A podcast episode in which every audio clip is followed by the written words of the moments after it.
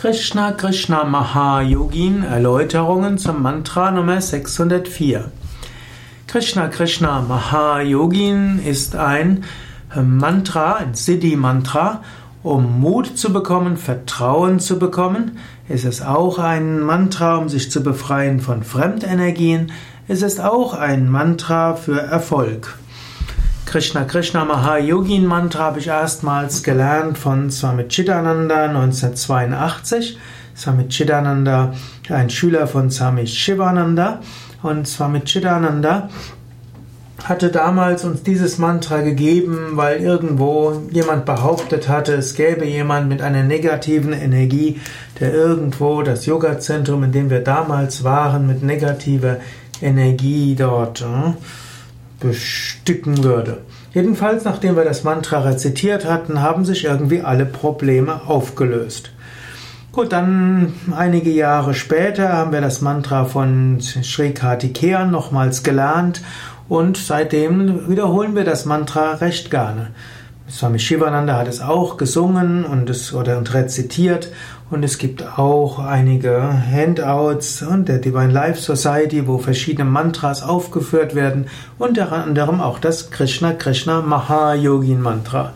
Die Bedeutung ist ja, oh Krishna. Hm, Krishna heißt schwarz. Schwarz steht für dunkel, schwarz steht für geheimnisvoll. Man kann sagen, oh Gott, du bist geheimnisvoll. Mahayogin, du bist ein großer Yogi. Man könnte auch sagen, du führst uns auf großartige Weise zur Einheit. Bhaktanam Abhayam Kara.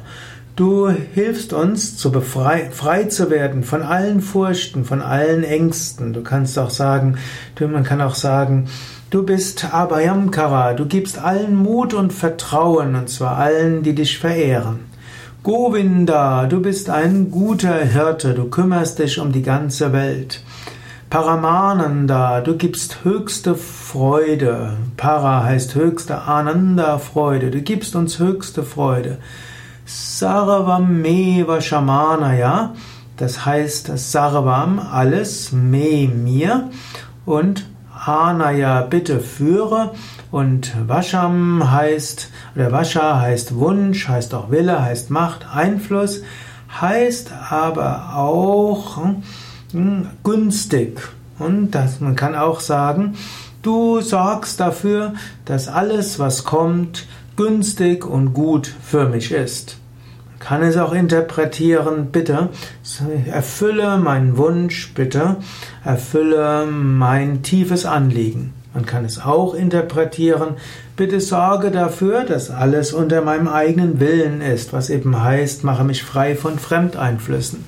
Ich interpretiere es am liebsten, dass ich sage, oh Krishna, du sorgst dafür, dass alles so ist, wie es für mich gut ist.